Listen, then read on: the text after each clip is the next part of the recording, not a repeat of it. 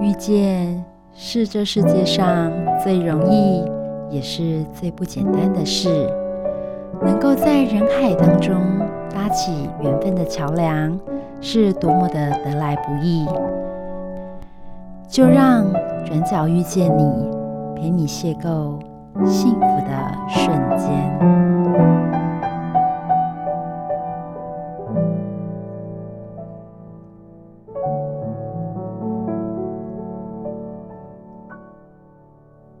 好，各位汉声电台的听众朋友们，欢迎来到《转角遇见你》，我是主持人 Simon。今天呢，我们很高兴呢，在转角遇见的，嗯，一个哇，生技公司的 CEO，他同时也是博士哦。我们先请那个黄宇龙博士跟大家打声招呼。主持人好，各位听众大家好。哎，我们今天呢，跟跟大家来谈到就是有关于猫小孩的一些呃照顾哈。那除了这个之外呢，我们还有另外一个主小小主持人哦，请郑大兴跟大家打声招呼。Hello，大家好。好，那今天呢，我呃，Simon 跟大新呢，今天来好好的来跟黄博士来讨论一下，诶，毛小孩要怎么样才可以活得好？那因为呢，是因为黄博士呢最近出了一本书，就是用对自然力来对让猫小孩活得好。诶，博士啊，为什么要写这本书呢？因为其实现在啊，大家都越来越有那种毛小孩的概念，嗯、就觉得。哎、欸，他以前可能就是宠物，然后变成伴侣动物，现在变成我们自己的毛小孩。是、嗯、是，对，所以他的这个眼镜呢，就是我觉得很不错，嗯、就是变成是我们亲人的一部分。嗯哼，所以。大家就会想要更为他们付出啊，然后更了解他们。嗯、可是现在相信大家都知道，网络是一个很普及的时代。那我觉得普及呢有好有坏，就是里面的资讯呢非常多。嗯、但是有的真有的假。可是，一般的主人其实他没有那么多的医学知识的状况下。嗯他根本没有办法去判断什么样的资讯是真的，嗯、什么样的资讯是假的，嗯、然后可能用错了方法，会导致毛小孩的身体更糟糕。嗯，我了解哦，就是有时候，呃，大家都用网络医生来做一些判断嘛，但是可能毛小孩的状况是不是你所想象的那个样子哦，也不太能够确定，因为毕竟每个人都不是医生哦，所以应该是说，如果有专业的一个咨询之后。可能对毛小孩的料理处理上来讲会比较好一点。对，没错。嗯哼哼。所以近期，在书中有提到，就是怎么样帮毛小孩的生理的调理，这个概念是什么？就是就像我们人一样，也要要要吃一些诶、欸、那个保健食品啊，或者是说要有营养才可以活得更好，是同样的道理吗？其实蛮类似的，嗯，那只是呃，我的系统可能会跟传统的不太一样，嗯，就是因为我自己是念医事科系出身的，嗯，医技系。那后来我又念了中心的生科院，嗯，然后里面就是结合那种生物科技的背景。嗯，那接下来我有一阵子就是到大陆去工作当职业经理人，那时候就是有拜大陆的那个国医当老师，就是中医的部分。嗯，那后来呢，又去美国那边进修，就是自然医学博士。嗯，那目的我就是想要把整个健康做整合。因为其实我小时候身体非常糟糕，哦、然后我妈什么稀奇古怪的方法都帮我试过了，嗯、然后我觉得她真的是一个很伟大的妈妈。嗯、然后当然就是我妈要我做，我也只能配合。嗯、那虽然可能很苦的药啊、保健品啊，嗯、再贵的，我们两个都去试过。嗯、为了看医生，还晚上要不睡觉，因为那种名医要排队，对，要去排。然后我就觉得我妈超辛苦。嗯、那因为从小就是药罐子，我从小学就知道什么药。我有什么症状要吃什么药，没有那些症状，我自己会把药调掉。然后我就觉得这样不是个办法。那后来长大是因为，因为书里面有提到，我有一只那个猫弟弟，它叫做小熊。然后那时候我在念书的时候，它就是生病过世。然后因为家里的人也不知道怎么处理，那等于我也没有办法送他最后一程，所以就是心里一直有个遗憾。然后我就跟他说。没有关系，我想要把对他的这份爱延续下去，给更多的毛小孩。嗯、哼但那时候其实我还蛮年轻的，我还不知道我可以做些什么。嗯、哼那随着这样子念书的一个演进的进程之后，我就发现，哎、嗯，呃，其实既然我对健康是非常擅长的，嗯、那我就可以把这份的算是一个专业知识发挥在毛小孩身上。是是是，对的确是哦。那所以。这本书是属于诶、欸、定位是在哪一哪一类呢？你觉得说它是对于呃宠物的诶、欸、照顾啊陪伴呢、啊，还是说呃疗愈这件这件事情？其实我把它定位为就是身心灵的全方位平衡。嗯哼哼哼对，因为只有身体健康，如果心理方面有一些障碍，你也知道就会会衍生其他的疾病，嗯、很多是心因性的疾病。对，对，那只有身心灵平衡，这样子才能让大家的生活品质过上一个高品质的生活。嗯、哼哼哼对，我觉得是饲主跟毛孩们双方都是。嗯哼哼，我听说有些诶。欸毛小孩啊，就是若你要饲主要出门之前啊，没有跟他讲一下的话，他会他会生气，对不对？他会耍脾气，对不对？对对，或者说他在外面等，就门内等很久，主人都还没回来，然后然后你回来的时候，他装作不在意那种感觉。对，没错。就就是很多影片可以这样子去了解哦。哎，大新啊，那你家里是不是也有猫小孩呢？对，我们家有两只狗。嗯哼。然后就是你出去的时候，一定要跟养在花园，因为它是高山犬。就是要跟他说要看家，嗯、不然它就会去后面睡觉。然后里面那一只也是，就是要叫它不要乱叫，因为它一点风吹草动，它就是会整个跳起来。嗯嗯嗯。所以所以诶、欸，大新家的高山犬，它会，如果你跟他讲看家，它就会守在前院就对了。对。哦。他就会整天都在前面。哦，等到你们回来。嗯。哇塞，这真的是很尽责哦。所以我觉得说，其实猫小孩真的可以成为家人的一部分哦。对，所以所以其实在，在呃，针对这本书里面有提到一些平衡疗愈，就是刚刚黄博士讲的嘛，身心灵都要能够达到一个平衡。那是不是跟家里的人的相处也都是有这样子的一个就是和谐的状态？对啊，那我觉得前提是建立在就是，哎、欸，他觉得他身体其实是很舒服的一个状况下，嗯嗯、因为。我们人也是嘛，自己身体不舒服，你说情绪有多好？我觉得那都是骗人的。是是是，对，所以身体是舒服的，然后他跟家里的人相处又很和谐。嗯、那譬如说，因为对于毛小孩而言，我们就是他的唯一世界中的唯一啦。嗯、那所以譬如说，像刚主持人有说啊，我们去哪里之前先跟他说，然后跟他沟通好，嗯、然后让他知道，哎、欸。我们不是把他丢着不管他，因为其实像一般的小孩也会有那种怕被家长遗弃的感觉，譬如说哭闹。家长常常都说：“你再这样，我就不要你喽。嗯”可是恐吓久了，小孩心里会有那个阴影，影。对对对，毛小孩也是，就是、嗯、哦，你很坏，所以你再这样子，我以后不要你喽。嗯、然后他就会很怕，就是被丢在那边，嗯、特别是可能出去的时候。嗯、对，所以我觉得，如果说有调试好，那双方的关系都很好的话，嗯、自然而然就可以达到很平衡的一个生活。嗯，真的，我记得好像也有一些，就是人家讲的一些 slogan 啊，像说什么。诶，猫念人，狗念家，啊，或者什么之类的，我觉得说，哎，真的，人跟家，就家人的这种关系哦，跟猫狗是可以合在一起的。对，而且我觉得现在越来越紧密。嗯嗯。然后你会发现，譬如说年夜饭好了，嗯，大家还会准备猫狗专门的年夜饭，然后跟我们一起共享那个，就是整个围炉的气氛啊，对对对。然后也会帮他们准备小红包放在身上，对。对对，所以他们觉得说，哎，其实很多就是。就是美国的电影呢、啊，就是猫狗大战那种，就是跟人之间拟人化的那种感觉，真的是感觉上就是就是这个样子，对不对？对，对，就是说狗跟猫其实之间就是跟家人之间是密不可分的。那甚至有一些诶、欸、猜忌呀，或者是说诶、欸、猫狗是不是可以养在一起？等一下我们再来讨论。好好，可以。对对对，就我觉得说，其实不管是呃家人的一些相处方式也好，或是。或者说一些习性，因为每个家都有不同的习惯嘛。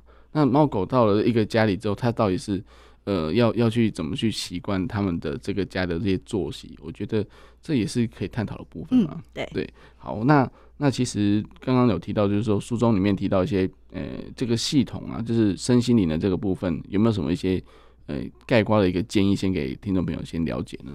我觉得概括的建议就是因为讲求平衡嘛，嗯、那。因为通常会生病，就是因为前面先失衡了。Oh. 那如果一直都是平衡的状态，其实并不会引发发炎，mm hmm. 然后当然也不可能走到疾病的阶段。Oh. 就像你全身每个细胞都是好的，mm hmm. 就绝对不会有。癌细胞，嗯哼哼哼。那如果说呢，可能有潜在的因子，然后诱发了癌细胞出来之后，嗯、那好细胞会逐渐可能会被癌细胞带坏。哦，哼哼哼。其实类似的概念在毛孩身上也是一样的。所以首要要做的就是平衡。嗯、那所以就是我刚讲的生理、心理这整个全部身心灵这三方面都是很重要的。是是是，所以诶、欸，像黄博士他。自己也是有养猫嘛，我看到那个 照片超级多猫的。那那这这个猫咪的一些有没有什么遇到一些疾病的状况呢？有啊，我家那个钱少爷就是封面上那一只，嗯嗯，那一只它就是有一阵子它就是心里就是很紧张，然后很压力，嗯哼，然后我就跟我们兽医顾问，我就在讨论说他哪有什么压力啊，整天都是吃好睡好的，对对对，然后他就说你又不是猫，你怎么知道？然后对，然后我们两个就分析了一下，他可能有什么压力，他的压力是来自于另外一只，那一只呢，它是。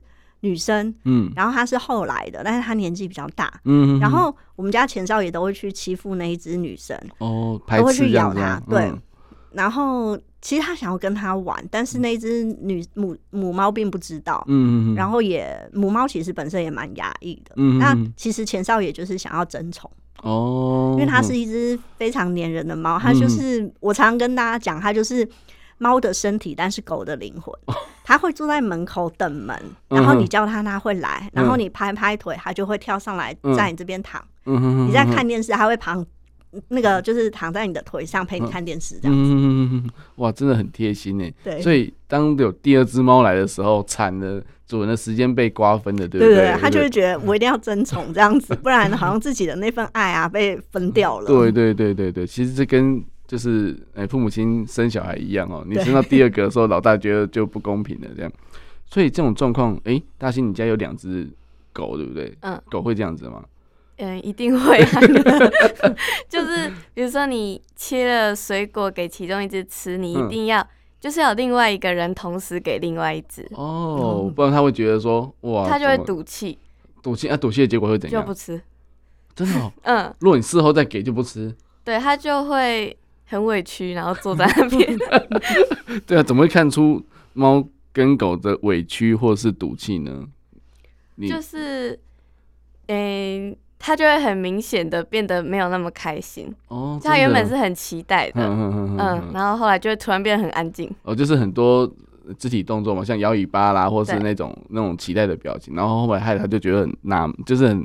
很惆怅这样子，很很，然后躲在墙角这样在画圈圈那种感觉这样子。对对，我觉得蛮像。那猫也会这样子吗？猫也会，它就是会故意走到别的地方，然后把自己埋起来，或者是不理你，或者是跑去躲起来。哦，就消失这样子。对，像以前疫情前嘛，会出差，然后出差之前会跟他讲，就是说几天会回来，然后中间也会找同事或者是朋友们去家里帮忙看他，然后喂饭之类的。嗯哼。但你回来的那个晚上，他都会假装。没你这个人哦，不在乎这样子。对，以前就是晚上都会上床睡嘛，嗯、然后那一天他就会假装没你这个人，嗯、然后你在收拾行李的时候，他会故意跳到行，把东西都弄出来，然后跳到行李箱，把自己埋进去。哦，他想跟你一起去吧？对对对，就很有趣。嗯哼哼哼，真的蛮可爱的哎。所以，欸、那这样子就是除了哎，刚刚讲到一半嘛，就是心理的部分有些状况之后，那有引发出些什么疾病吗？有，那时候就是泌尿道就是整个结石，然后塞住，哦嗯、然后是因为我很蛮警觉，我就会发现异常，它整个炸毛又躲在平常不会去的地方，嗯、然后一只很喜欢人家抱的猫，那天你怎么叫都不会来，嗯、然后硬抱它，它就会挨，嗯、然后我就觉得不对劲，会痛吧？对，嗯、然后我就一大早就是等在医院门口，然后叫我们顾问赶快帮他看，结果一看就是不得了，整个就是塞住，塞住之后。嗯、呃，如果再晚一点发现，就是肾脏就会受损。嗯、那肾脏受损就不可逆，就是可能严重的话，可能要跟人一样要洗肾。嗯只是它，呃，宠物没有换肾。对所以它只能洗肾，但越洗就功能会越差。对对对。不过还好，因为早期发现，所以就不需要就是像别人可能做什么尿道造口啊，嗯、甚至是肾脏方面的问题。嗯哼哼哼然后那一阵子就开始帮他用一些草本舒压的东西，先让他的心情比较平稳。嗯哼哼哼对，然后他住院的时候也是超可怜，真的病恹恹的。嗯、哼哼对，然后就每天啊去那边陪他很久，我都很想跟我们兽医说，哎、欸，我可以住在那里吗？我说他从来没有跟我分开过那么久，这样子。对对对，他他可能。自己也难过啦，就是说，呃，自己这种状况，然后没办法陪伴你，然后他他也他自己也很无无能为力的那种感觉吧，对不对？对，然后因为其实大家都有一个错误的认知，就是像。我家钱少也是非常爱喝水，嗯哼，那因为猫很常见，大概八八十五 percent 左右都会有肾脏病，嗯哼，所以正常主人会有这个意识，嗯，但是很容易大家落入一个迷思，就是爱喝水的猫就不会有肾脏病，嗯哼嗯哼，因为大家会想说，哎、欸，水很常冲刷就不容易有结晶嘛，对对对，但并不是，因为像钱少爷也是非常爱喝水，他喝水的量呢，都比一般猫的那个量都还要更多。嗯，可是他却发生了。嗯，那时候我们也探讨了很久之后，就发现这个就是心因性的问题，导致他这个一直塞住。然后因为公猫特别的泌尿道特别狭窄，然后一点点有一点点结晶的时候就很容易塞住。对，然后所以大家一定要特别记得。家里有猫的话，一定要注意，即便饮食喝了很多水，嗯、也是要特别注意它们有一些异异常的现象，嗯、例如说进到猫砂盆很频繁的进出，嗯、哼哼。然后在里面待的时间都很久，嗯、然后不知道它在干嘛，然后可是又感觉好像没有什么增加，就是尿量啊等等之类的，嗯、就要特别注意。嗯、那一旦有异常的逆毛，或者是躲在平常不会去的地方，嗯、就绝对不要犹豫，立刻去医院。嗯哼哼哼真的，真的要对宠物，就是毛小孩这样子特别的一些观察的状况，才可以了解它的一些细微的一些变化，对，还有一些诶、欸、病症的征兆这样子。嗯、OK，好，我们先休息一下，我们听一首歌曲，我们待会再回来哟。好，各位汉声电台的听众朋友们，欢迎回到《转角遇见你》的节目现场。然后刚刚各位听众有听到的歌曲是由韦礼安所唱的《猫咪共和国》。嗯，这个猫跟狗的问题真的很蛮多的哦。哎，大仙啊，你们家也刚刚老黄博士有分享说他猫，哎哎发生了一些状况哦。那你们家的狗狗有些状况吗？呃，我们家没有，但是就是我朋友家有一只十岁的纯种马尔济斯，然后它有蛮严重异位性皮肤炎。嗯哼，呃，我朋友有一段时间都是两三个礼拜帮它洗一次澡，但是笼子啊、项圈、毛巾之类，就是它生活周遭的用品都很常会换洗。然后除湿机也是二十四小时开着，但是他的狗狗却越来越严重，那个皮屑啊结痂，就是整个满地都是。然后下雨天的话会会更悲惨。嗯哼，哼。然后后来是听兽医说要改成两天洗一次澡，它才慢慢有好起来。但是这和黄老师书中内容有一点点出入，所以我想请问一下，这是针对个案的不一样，有不同的处理方式吗？呃，基本上就是会是针对个案的不同，会有一些处理方式。但是呢，刚刚你讲的这个案子里面啊，就是有几个关键点。第一个关键点就是他十岁了，嗯，十岁本身他的免疫力就是走下坡的一个状态。嗯哼哼。那所以如果光从这个外在，就是说可能只靠很频繁的洗澡，可能甚至医生也许会建议洗药浴，嗯哼，这样子的状态下呢，其实不是一个很健全的状态，嗯，因为你只有靠外在的清洁，那其实过度的清洁也很容易造成就是。毛小孩的皮脂膜受损，对，就很像你的皮肤有伤口，嗯、然后你又一直不断的去清洗它，嗯、它其实没有时间去做一个生长修复的那个成果。嗯、因为如果说，因为第一层抵御外在的这些细菌跟病毒啊，就是靠它们的毛，那、接下来第二层就是靠它们的皮肤。嗯、那它们的皮脂膜其实是很脆弱的，因为外面已经有毛在做第一层的防护。嗯、但是如果长期的洗剂，不管是不是就是药浴，药浴一定是最刺激的。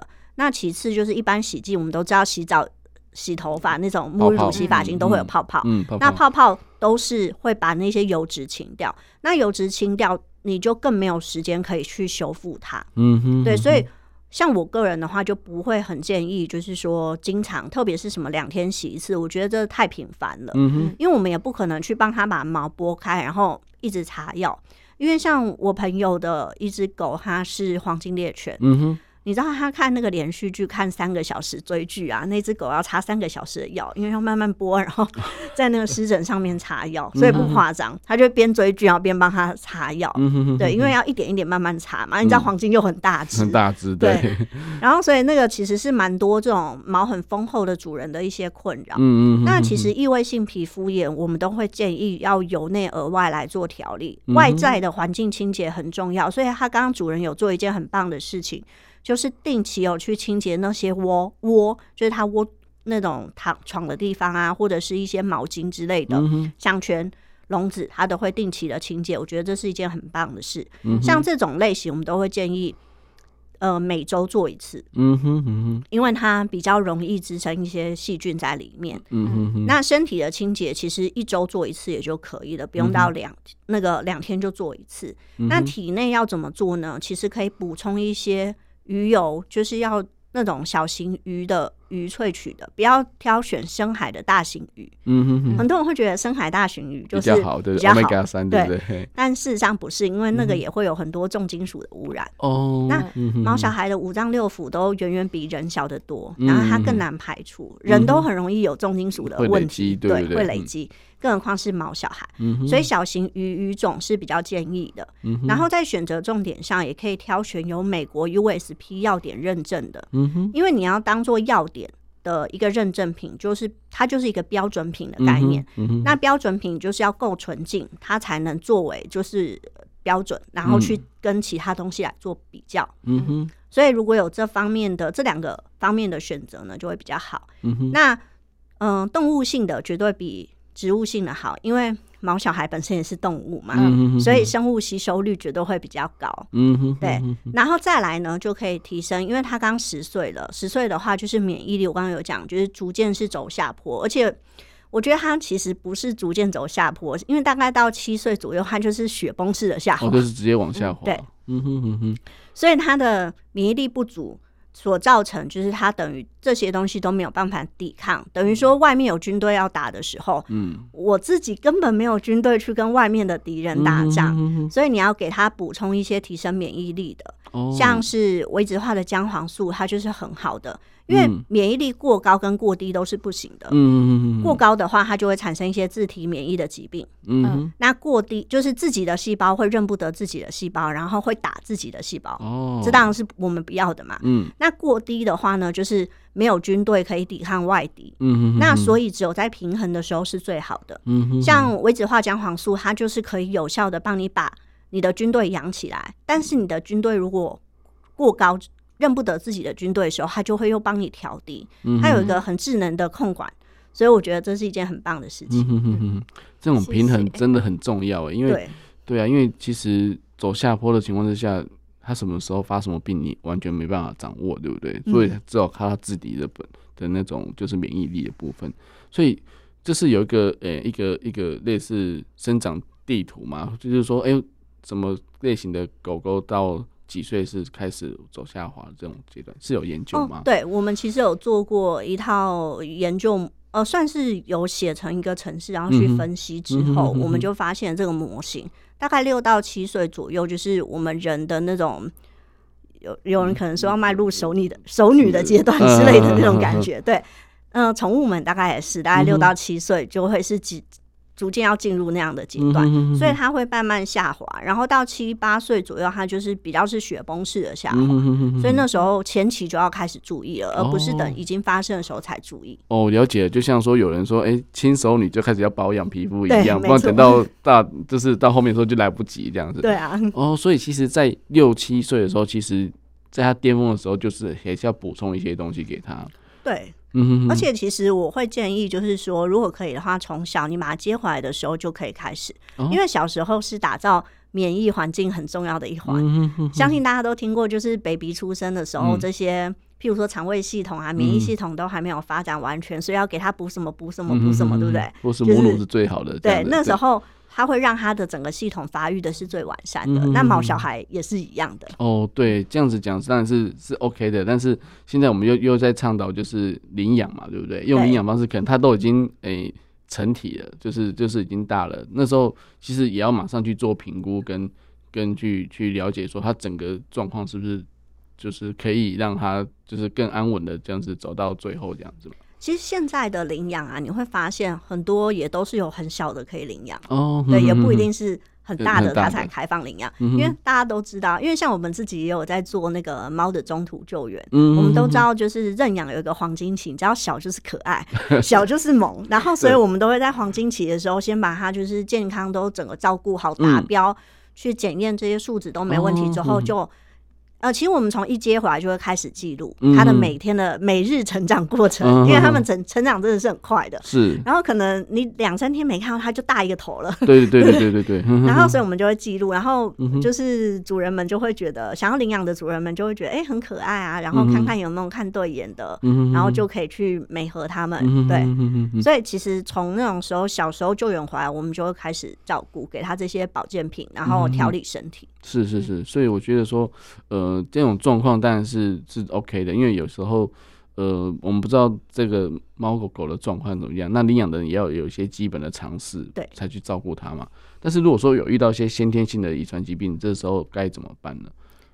嗯，可能就会先去，我们会建议就是说，先带去兽医院那边做全方位的检查，嗯，那看看它是属于就是功能性的一些缺陷，哦、还是是基因的缺陷。嗯、哼哼，那有时候基因的缺陷，我们能做的只有就是刚刚前面讲的，帮它的免疫力做调控，嗯哼哼，因为只有免疫力是稳定的状态，后面的一些疾病才可以避免发生。嗯嗯，譬如说像爱滋猫好了，嗯。爱滋猫，嗯，对，猫也有艾滋病，但它的艾滋病是不会传染给人的，它是人畜不共通的。是，但是艾滋猫是猫跟猫之间会很容易互相传染，譬如说口水，喝同一盆水，吃同一盆食物，甚至是互相抓咬，就绝对会，因为它就会感染了嘛。那所以你家如果有。别的猫你就不能去领养一只爱滋猫回来，不然你你就是要隔离养，不能养在一起，不然那一只也会中中标的可能性就会非常高。嗯、那像这样子，就是爱滋猫其实并不是死于艾滋病，嗯、它是死于其他的疾病，对，因为是免疫力系统下降。对对对对。所以像艾滋猫就是补充刚刚那种维脂化姜黄素，它就能让它免疫力整个拉升。嗯、那像这种就比较属于是。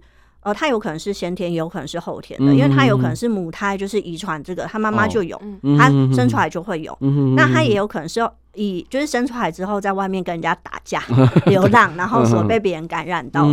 对，哦，所以真的其实是蛮多的状况哦。那那那个大兴，我想问一下，就是你们家的狗狗，就是高山犬，在就是在庭院养之外，它是不是也会出去散步？会不会出去外面？缔造他的那个蓝图啊，因为高山犬我记得蛮凶的。我们不太敢带它出去，不然就是要半夜可能两三点，就是都没有别的狗的时候，因为它对人不会怎样，但是它就是因为它比较有地盘性，对对对，所以它没办法接受其他狗。是是是是，所以在家里是还 OK 的嘛，对不对？对。所以其实这样这样讲起来，你家不能有第三只狗进来，还是还要怎样跟它沟通？要很小，从很小就进来就可以。哦，就对他来讲没有威胁这样子吗？对，但是他进来还是会先被他修理。像之前捡到两只小狗，嗯，对，然后也是，就是他一进来，他那两只小狗就会自己跟着他。哦，因为如果不跟着他，其实就会。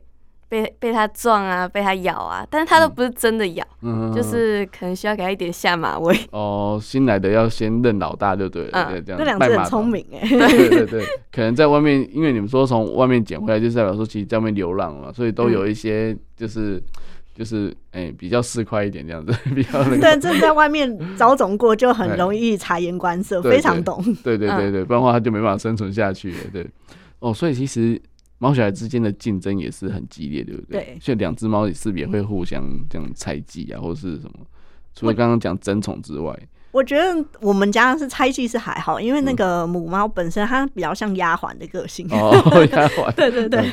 然后我们就说它是童养媳或者是丫鬟，但童养媳不太像，因为童养媳要从小养到大。对对对。它是大了之后才进来。那因为其实它也是被弃养的啦。哦。它其实是品种猫，它一只就是如果你去宠物店。买的价钱随便都要超过八万以上，嗯、然后他那时候是他的主人把他进进来，然后要比赛，嗯、然后一进进两只，然后就是但是他太容易掉毛，因为它是三层毛。哦，然后三层毛，对，所以它很不好打理。嗯、然后主人就不要它，就把两只都丢出来。然后我们就知道之后，我们就救了其中一只回来。嗯哼哼哼然后就一直照顾它。嗯哼哼然后，所以它的个性就是从以前就是很温驯。嗯、那我觉得比赛猫很可怜，就是它都关在小小的笼子里，所以它刚开始来我们家的时候，它并不会跳。嗯、你知道，一只猫不会跳是一件。很可怕的是，我很惊讶。嗯嗯嗯，因为他没有习惯做这个动作嘛，因为他在笼子里，对，很小，根本没有办法跳样。它就是看我们家少爷，就是一直跳跳跳跳，然后他现在慢慢学，然后就学到可以跳到琉璃台啊，跳到柜子上这样子。对，他们可以跳多高啊？哦，像我们家前少爷可以跳到天花板，嗯，就是这样跳上去这样子。还是说一他一一跳就可以直接跳到那么高，就是他可以直接跳到冷气的上面。哇塞！从地板不用辅助，对，那真的很厉害。果然，那那那个母猫看了不就晕倒？说哇，你怎么可以怎么上去的这样？对，所以他也对他对付不了他，因为他可以跳到很高去，他也不能、哦。他有制高点这样子。对，而且因为他就是也可能一开始有打过，所以他知道自己是趋趋于弱势，嗯、所以后来都逆来顺受。嗯，虽然他年纪比较大，但是因为他是母猫，所以他他也相对温驯啊。对，对，然后我觉得他包容性真的比较强，然后就是基本上不要太超过，他都还可以接受。嗯哼哼哼哼，所以其实就是猫小孩的个性在家里也是可以成为就是家人之间的那种。话题对不对？对啊，对，然后就会说，哎，谁谁谁今天 发生了什么事这样子？哎、嗯，那这样子家里会会放一些监视器吗？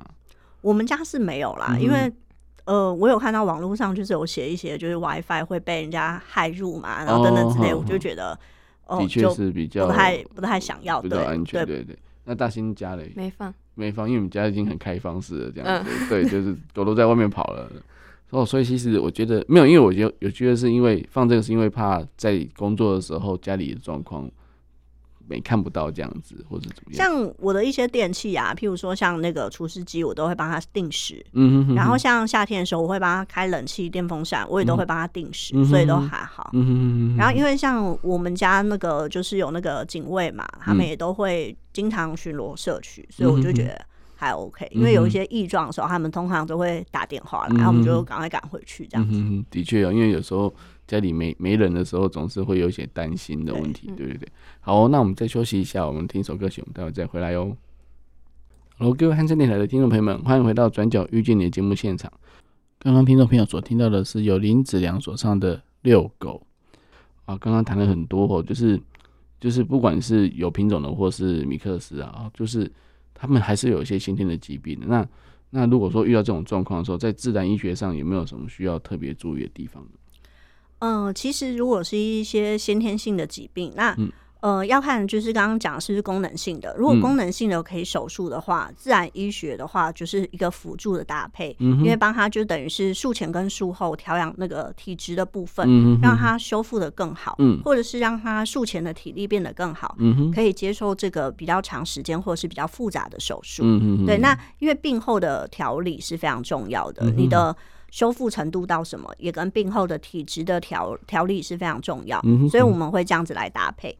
那如果是有一些它严重的程度是没有办法做手术的话，嗯、例如像我刚刚讲的那个猫的肾脏病，嗯，因为很多品种猫都会有肾脏萎缩，嗯哼哼，那像这个它就是先天基因的遗传，嗯、然后它也导致了就是功能性的这些病变，嗯哼哼，因为它整个就萎缩掉了嘛，那它就等于是一颗肾脏没有办法。做，嗯，那没有办法工作，你的这些毒素就没有办法排除，一直累积在，对，一直累积。可是像西医，他没有办法做些什么，因为它只能让它洗肾，哦，然后打皮下，就是让它的循环，就是一直有水，然后让它去冲洗，冲洗，对，让它尽可能把它冲掉。但是这些效果都很有限，还没有办法就是根治根本的解决问题。那一般基本上肾脏病正常人的认知就是。它是分一二三四期嘛，那四期是最严重的，嗯、那它是不可逆的，一旦发生之后就，譬如说你现在是四期，你就不可能回到一期。嗯、哼哼哼那像呃，我家那个公主就是那个母猫，嗯，它就是有这方面的问题，因为它就是后来检查出来，它就是一颗肾萎缩掉。哦，嗯嗯嗯然后那也就是没得救嘛。嗯哼。那后来应该是属于基因性的问题。对，它是基因，因为它是品那个品种猫。对。然后后来呢，我就是用草本的植物去帮他调调理身体，嗯、然后让他那个发炎的指数降回来。哦，对，嗯、然后还有一些身体的那个，就是比较心情上让他比较平稳，然后身体上让他没有那么的不舒服。嗯、哼因为运用一些天然的，譬如说像刚刚有讲的鱼油，鱼油其实止痛的效果很好。嗯、哼然后就可以。帮他补充这个，然后他就会比较舒服，比较舒服就会愿意吃。嗯，不然很多时候有那种我们医学上叫做疼痛管理。哦，对。对嗯、那西医可能就是用吗啡啊、止痛剂，可是那用久了都会有伤害嘛。是是。那鱼油的话就是属于天然的这种止痛剂，嗯、哼那就是给他吃，吃了之后他哎不会那么痛，他就愿意进食。嗯哼，不然有一阵子他就不舒服到。没有食欲，然后体重就是一直，往下掉，对，这样对身体就更不好了。对，因为完全没有办法就是支撑它的这些消耗。嗯哼哼哼哼。那后来就是运用草本的调理方式之后，它从就是第四期出逆转成第一期。嗯、哇，所以还是真的可以逆转这样。对，然后只是真的要花很多心力。那、嗯、那时候那一阵子每天的水量啊、饮食量啊，嗯、然后全部的。你吃的所有营养素都是要经过精算，嗯哼，因为即便你算的很好，然后因为我们那时候为了做一些测试，嗯哼，所以我们就去每周我们都会回去复验这些血检值，因为我自己是医检的嘛，所以我就会看这些。然后复检的时候，像有一次我们就给他吃那个月份，我就把它调整成罐头，嗯哼，然后有精算过。呃，钙磷比的这些还有热量的钙、哦、那个罐头，嗯哼，就发现不行。一吃之后，虽然这些都是肾脏处方的罐头，可，可是它居然不行。嗯，它的整个指数是往上瞬间飙高。嗯哼，然后我们就说，好，那不行，我们现在全部调回来。对，我们就变成天然的饮食，嗯、不要再吃这些罐头了。嗯哼哼，然后再搭配这些草本的植物给它之后，它、嗯、才又降回原本的值。所以这告诉我们，其实加工食品还是有一些添加物在里面。对，对，所以从此之后，他就不能吃罐头，也不能吃肉泥。嗯哼哼哼，对，他就只能吃特别的饲料跟特别的这些鲜食，因为帮他搭配过。嗯哼，就就像有人说要吃食物的原型的食物，对对，原型食物，对对，你不能任何加工或者是什么汉堡肉那种，对对对，那个就是会有一些状况。哇，那果然其实也也是跟人一样啦。如果你要好好照顾一个人。他的术后的一些一些调理的话，其实也都是要很很高蛋白啊、高营养素的东西，让他赶快身体恢复。可是像他们就比较特殊，因为像肾脏有问题，高高蛋白饮食又不行。对，高蛋白不行，我知道。然后就会让他肾脏的功能又在。更严重，对，因为负荷更大，对，所以就要去精算。因为像如果你碳水给太多，还会虚胖，也是不行。对，所以它的那个比值方面，就是要非常的严格去精算。然后像之前都会有人问我说：“哎，那所以鲜食比较好，或者是生食比较好？”我觉得那也没有绝对。嗯哼，因为以生食来说，我在台湾就没有那么建议，因为台湾的环境就毕竟比较潮湿闷热。哦，对。然后存放条件啊。会是很大的一个考验，因为像我们都知道，就是吃那种生食，譬如说，好修猪雷好了，以前都会有新闻有报嘛，嗯，就是爱吃修猪雷的身上就验出有寄生虫，对对对，其实生食就是会有寄生虫的风险，嗯嗯嗯，那。嗯，譬如说像狗常见的心丝虫好了，它就是一种寄生虫。嗯哼哼。那它是它是载在蚊子里面的，然后被蚊子叮咬之后，寄生虫进到身体里面。嗯那严重它就会塞住整个心脏。然后血液无法流通，然后医生也不见得敢投药，因为一投如果虫体死在里面，刚好塞住的是主动脉，它就。就就回天乏术，因为那心脏太小颗，对，它没有办法动刀。嗯哼哼。所以像寄生虫方面，我觉得真的是事主要很考虑的。因为其实说法有两派啦。嗯。那我个人就是因为我自己修了蛮长时间寄生虫，我知道那有多恐怖，然后所以我还是建议就是加热之后再给他们使用会是比较好。哦，就是尽量吃，就是加热后，就是跟我们人吃的一样。对，可能就是烫一下。对。然后，像如果要给他吃鲜食，一定要去计算那个八大营养素，不是你见我家有剩的鸡肉我就给他吃，嗯、我家有剩的什么肉都给他吃。嗯、然后单一的肉源我们也比较不建议，哦、因为营养素会太单一。嗯哼哼哼哼哼。所以其实刚刚有提到就是气候，因为台湾算海岛型国家是潮湿的嘛。我觉得像刚刚大兴讲的一样，就是除湿机可能要开整天之类的。那那这种就是这种环境下，我我相信很多听众朋友或是家里喜欢猫小孩的，他可能会因为品种的关系，他可能像说我们会看到很多，诶、欸，在比较寒冷的地方的动物啊，狗狗会过来。像我们会看到那个雪橇犬啊，对，对，对，对哈士奇，哈士奇，哇，哈士奇在台湾应该会热死啊！就这种状况下，哎、欸，你觉得要怎么建议呢？或者说要怎么解决这样的问题？这样。其实哈士奇如果要在台湾冬天，呃，冬天对他来讲应该是已经是最开心的时候了，对，特别是寒流来的时候。对对对。然后如果是夏天，真的对他是一个很严酷的考验。嗯。那就是绝对出门之前一定要帮他调好冷气的温度。嗯。对。然后让他就是通风啊、散热这些都要注意。然后饮用水是一定要补充。足够，然后不要就是在什么很热的状况下带他出去散步，因为他根本无法负荷，那真的很容易就衰竭。对，应该是是在应该是在凌虐他，不是散步。对，因为有的人真的就没有考虑到他先天的一些特性。对对对，像呃，我们公司有一只那个边境嘛，然后它也是属于就是比较寒带的狗，嗯、像它去雪地里都可以奔跑超开心，不用穿衣服，嗯、不用穿鞋子。对对 对。对然后，所以我觉得要搞清楚它们的特色啦。嗯、哼哼然后，像台湾也学日本，很喜欢养柴犬，哦、那柴犬也是毛很丰厚的。嗯嗯。那其实它们也是非常容易有湿疹的。哦。也就是因为这些丰厚的毛，嗯，然后盖住。嗯。那有些人就想的很简单，那我夏天就帮它理光光就好。其实理光光真的不行，因为。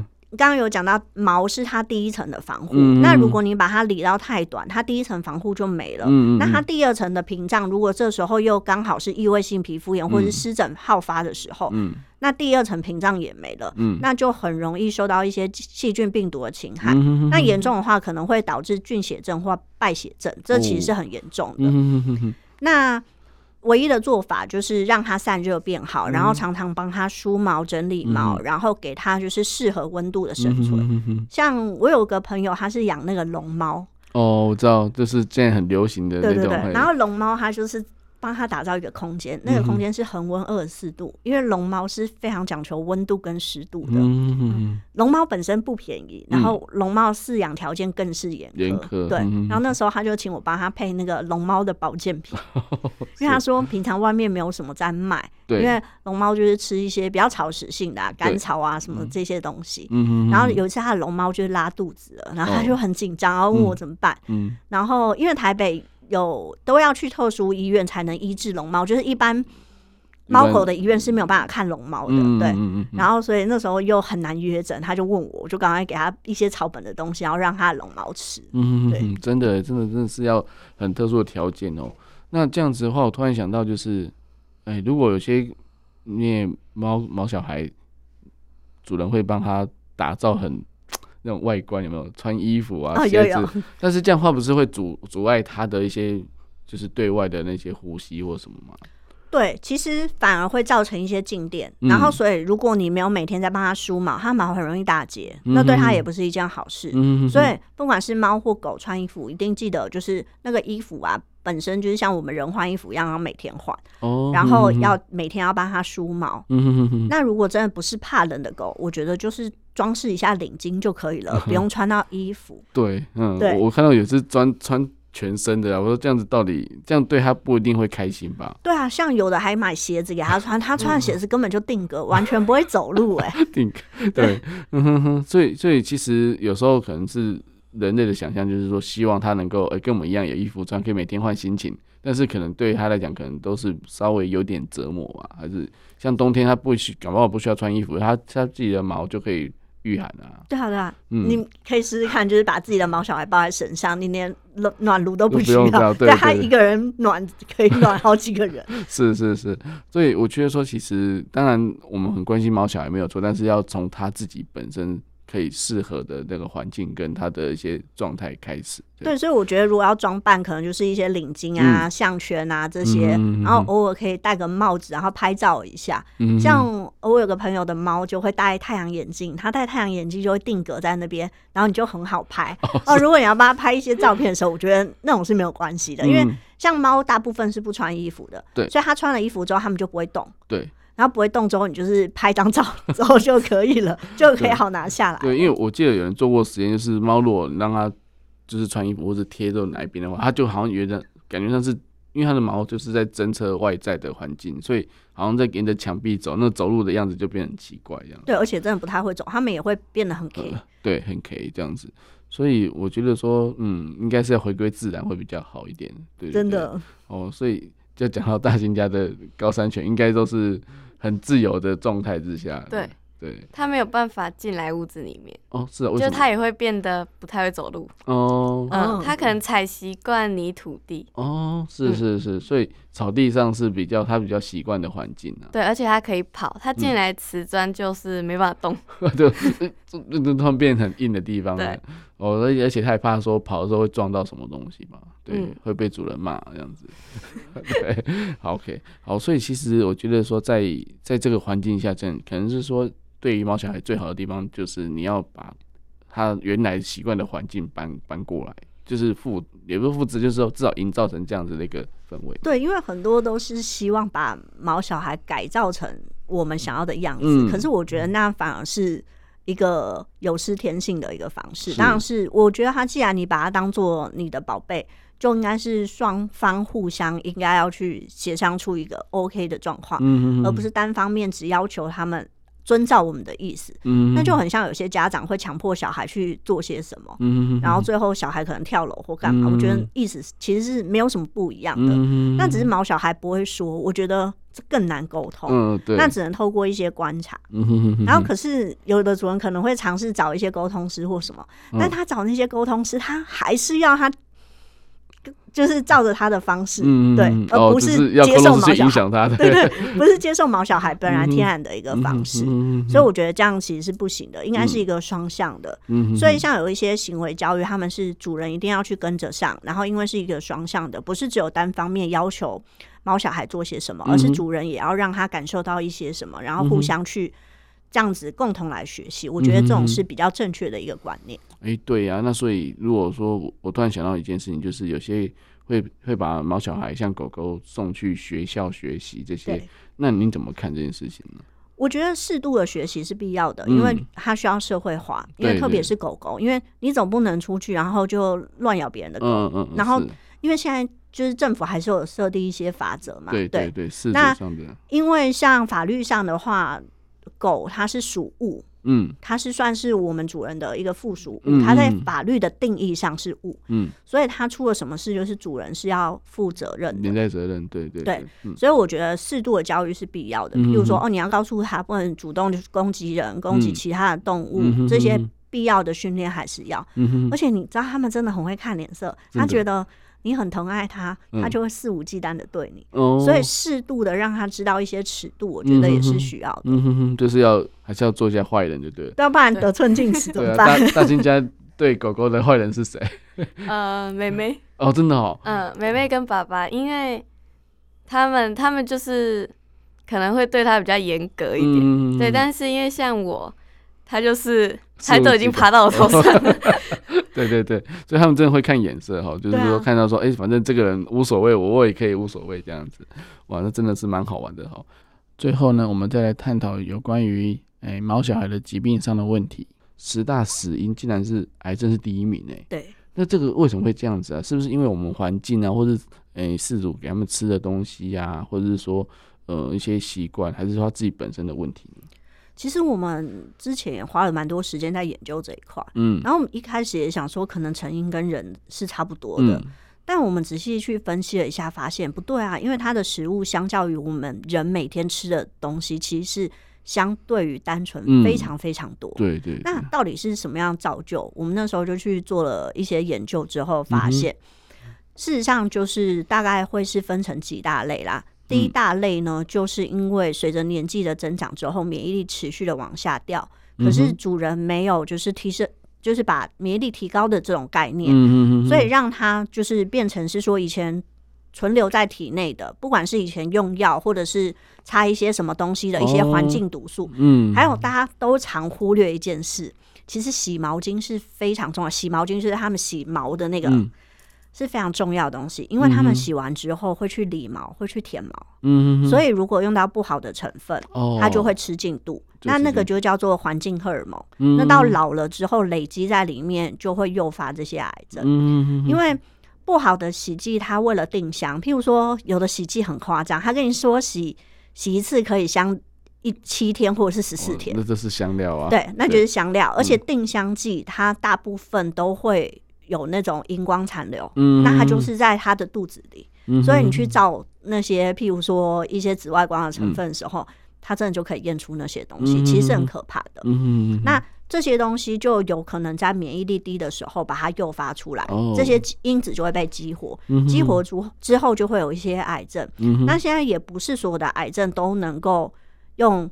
手术，嗯哼，或者是用化疗，嗯哼，很多譬如说像什么舌下癌之类，它是跟免疫力有非常直接的关系，嗯哼，而且它转移的速度也很快，从检验出来到过世可能一周内的时间。哇塞，就是已经来不及了，这样来不及，而且它没有没有有效的标靶药物可以用，它也没有办法动手术。嗯哼嗯哼，那如果它前期就是免疫力就能够调整好的话，那它后面当然就不会变得那么严重。嗯哼嗯哼。所以刚刚诶黄医师有提到，就是诶、欸、狗的狗狗、猫猫它们的标靶药物有吗？也有这样子的部分。哇塞，那这样子真的，那是这样很痛苦吧？对他们来讲，还是说？对，我觉得是非常痛痛苦，因为也会跟人一样很不舒服。嗯、那其实主人跟他们都变成就是生活品质都非常差，嗯、因为主人也要抱着它经常去冲兽医院。嗯。那你的毛小孩又就是不舒服、嗯、不开心，那你说主人的心情，或者是？整家人的心情会有多好？嗯哼哼，一家里有一个人生病，嗯，那种感觉大家应该都曾经有过。对对。那你看家里有一只毛孩生病，就跟家里有一个人生病是一模一样的。对对对对。像之前我们有个个案，他就是有一只就是离癌的，他们以前全家人每到什么节日都会去露营什么的，嗯、为了那一只再也没去过，因为每天要打针，然后每天要吃药，嗯、每天要灌食，嗯、因为后面他都。没有胃口了，嗯，他只能靠灌，他三餐都是靠灌食来解决，嗯，鼻胃管，嗯，对，那真的是很痛苦又很折磨。然后你看着他病恹恹又没有活力，对对，我就觉得这并不是我们想要的一个晚年生活，嗯，因为我们一直在提倡其实是一个高品质的晚年生活，而不是只是一个延命的概念，是是是，对对对，所以我们希望能够在事情发生的更早期就能够。阻断或者是预防这件事情，嗯嗯，的确是哦，因为这是在照养上也是一个相当要注重的一个顾的功课啦。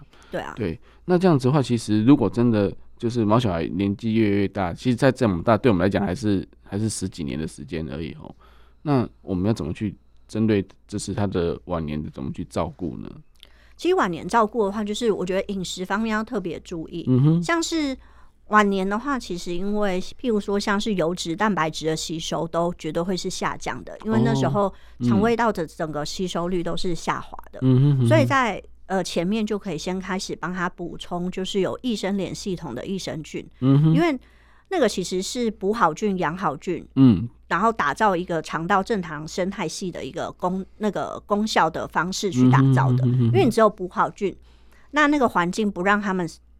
有效的生殖的话，嗯、那个生活的话，那你补的好菌也很快就会死掉。嗯，那一样就会回到旧有就是不正常的一个常态，那个生道就是肠道的一个生态系的一个状态。嗯，所以一定要帮他打造肠道生态系的好环境，让好菌可以在里面生存。嗯，它的消化吸收才能就是补回原本年轻的时候比较接近的状态。嗯嗯，那这样子你给他的一些食物，要是比较好消化的，嗯。然后它会比较容易消化吸收，嗯、哼哼对，然后所以也不能吃太油，也不能吃卡路里太高，因为它的基础代谢率也会下降下降。对对，那刚刚医师有提到说，就是比较好消化的，大概有什么样的呃，就是原生食物啊，或者说就是食物的类型是哪些？其实我们就会蛮建议鸡肉，鸡肉其实是蛮不错的，嗯、而且它的就是过敏。的过敏源也会比较少，嗯、哼哼大部分其实我们吃鸡肉都不会产生过敏，就毛小孩，嗯，鸡肉啊、鸡蛋其实都蛮不错的，嗯、哼哼就可以适当的帮他补足。嗯、哼哼哼。那额外就可以添加一些就是鱼油，因为料理完之后可以帮他加一点上去，这样子就可以强化吸收。嗯、那像就是可能他现在已经是癌症，他完全没有食欲的，就可以帮他喂食一些鱼油，可以补充那些热量之外呢，嗯、又可以让他发炎的指数降低。嗯哼，对。所以其实，在就是其实就跟照顾人一样啦，就是他的诶、欸，就是年轻的时候跟到诶壮年的时候，还有就是后面比较银发的时候，其实都要有不同的一些照顾的方式。对，因为每一个时期需要的营养素的配比也都会不一样，嗯哼哼，所以是需要依照他那个时期，然后他的身体状况跟体质，嗯、然后来去帮他做调配。嗯、哼哼对，所以如果你有一个适合的咨询师，我觉得会是一个不错的选择，因为这样子才能。其实每一个毛孩，它都是每一个个体，所以它的状况都不一样，是没有办法，就是说一个，然后就是套在每一只身上，因为并不是只有看体重那么的简单。是是是，对，也不是说一个量表或是一个一个指数就可以确定说，哦，你家猫小孩现在在这个状态、这个状况、这个年纪这样子，我相信应该都会有一些不一样的差异啦。对，对然后跟平常就是主人们的一些生活环境也会有一些影响，嗯、然后。所以，我们当然是制定的计划，希望是好配合，跟就是主人配合起来也方便，毛孩吃起来也开心快乐的，这种我觉得是最好的。就像减肥方式有百百种，可是不是每一个减肥方式都适合每一个人。没有错，没有错。好哦，那我们今天呢，谢谢黄博士跟大兴能够来这边跟大家谈谈，诶、欸，用什么自然力可以让毛小孩活得更好哦。那我们针脚疫情的时间就到这边，我们下次再见喽，拜拜，拜拜，拜拜。